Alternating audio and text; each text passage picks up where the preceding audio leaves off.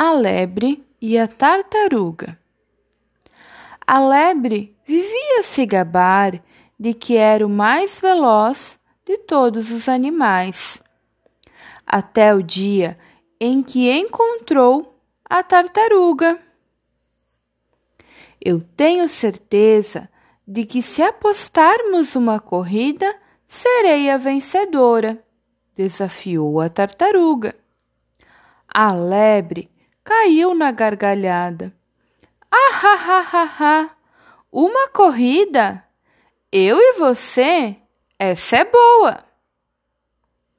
Por acaso você está com medo de perder? perguntou a tartaruga. É mais fácil um leão cacarejar do que eu perder uma corrida para você, respondeu a lebre. No dia seguinte, a raposa foi escolhida para ser a juíza da prova. Bastou dar o sinal da largada para a lebre disparar na frente a toda velocidade. A tartaruga não se abalou e continuou na disputa. A lebre estava tão certa da vitória que resolveu tirar uma soneca. Se aquela molenga passar na minha frente, é só eu correr um pouco que eu a ultrapasso, pensou.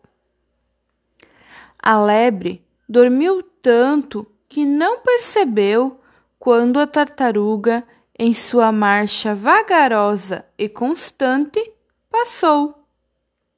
Quando acordou, continuou a correr com ares de vencedora.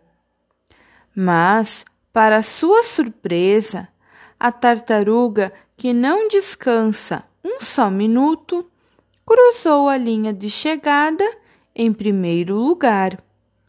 Desse dia em diante, a lebre tornou-se alvo das chacotas da floresta.